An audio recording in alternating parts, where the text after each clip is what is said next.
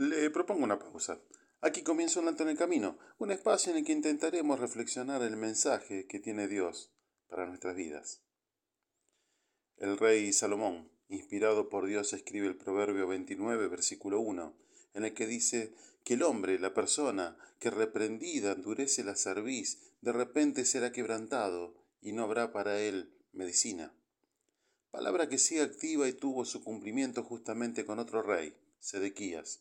Este rey era reprendido de continuo por el Señor a través del profeta Jeremías, a que abandonara la idolatría, la corrupción, la inmoralidad, haciendo éste oídos sordos. Y dice la Biblia en el segundo libro de Crónicas, capítulo 36, 15, y Jehová, el Dios de sus padres, envió constantemente palabra a ellos por medio de sus mensajeros, porque él tenía misericordia de su pueblo y de su habitación. Y me detengo con un paréntesis. ¿Se da cuenta la misericordia de Dios? Envió constantemente a través de la historia profetas, mensajeros y dejó su palabra escrita, no para transformarla en un ídolo o para dejarla abierta en un sitio para que traiga suerte, sino para que sigamos sus consejos y simplemente nos vaya bien. Sedequías hizo oídos sordos a los consejos del Creador. Es más, dice la Biblia, mas ellos hacían escarnio, se burlaban de los mensajeros de Dios y menospreciaban su palabra, burlándose de sus profetas, hasta que subió la ira de Dios contra su pueblo y no hubo ya remedio. Segundo libro de Crónica, capítulo 36, versículo 16. El pueblo de Israel fue arrasado, destruido el templo, muertos en cantidad, el resto llevado esclavos a Babilonia.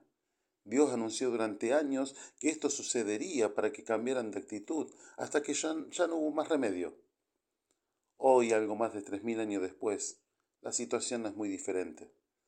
Oímos distintas soluciones a la problemática actual, diferentes medidas económicas, están los liberales, los de izquierda, los del centro, soluciones eh, a la seguridad de distintas índoles, un pueblo a la deriva, sin rumbo.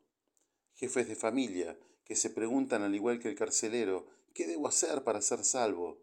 ¿Qué debo hacer para salir de esta situación? Y solo viene a mi corazón palabras del Cristo, que le responde un grupo de personas, al igual que muchos, desorientados, sin rumbo, palabra que llega a nuestros días, trayendo solución a nuestros problemas.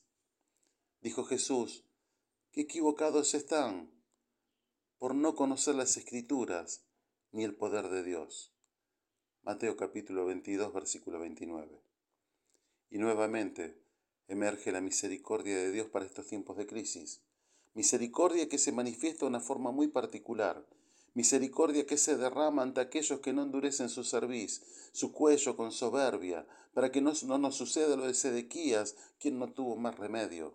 Misericordia que se da a conocer a través de la persona de Jesucristo, misericordia que se muestra a través de las Escrituras, como escribe el apóstol Pablo, porque las cosas que se escribieron antes, para nuestra enseñanza se escribieron, a fin de que por la paciencia y la consolación de las Escrituras tengamos esperanza.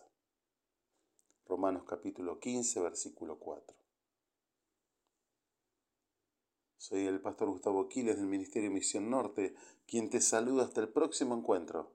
Nuestras vías de contacto misión.norte.hotmail.com o al 3415-958-957. Dios te bendice en esta jornada.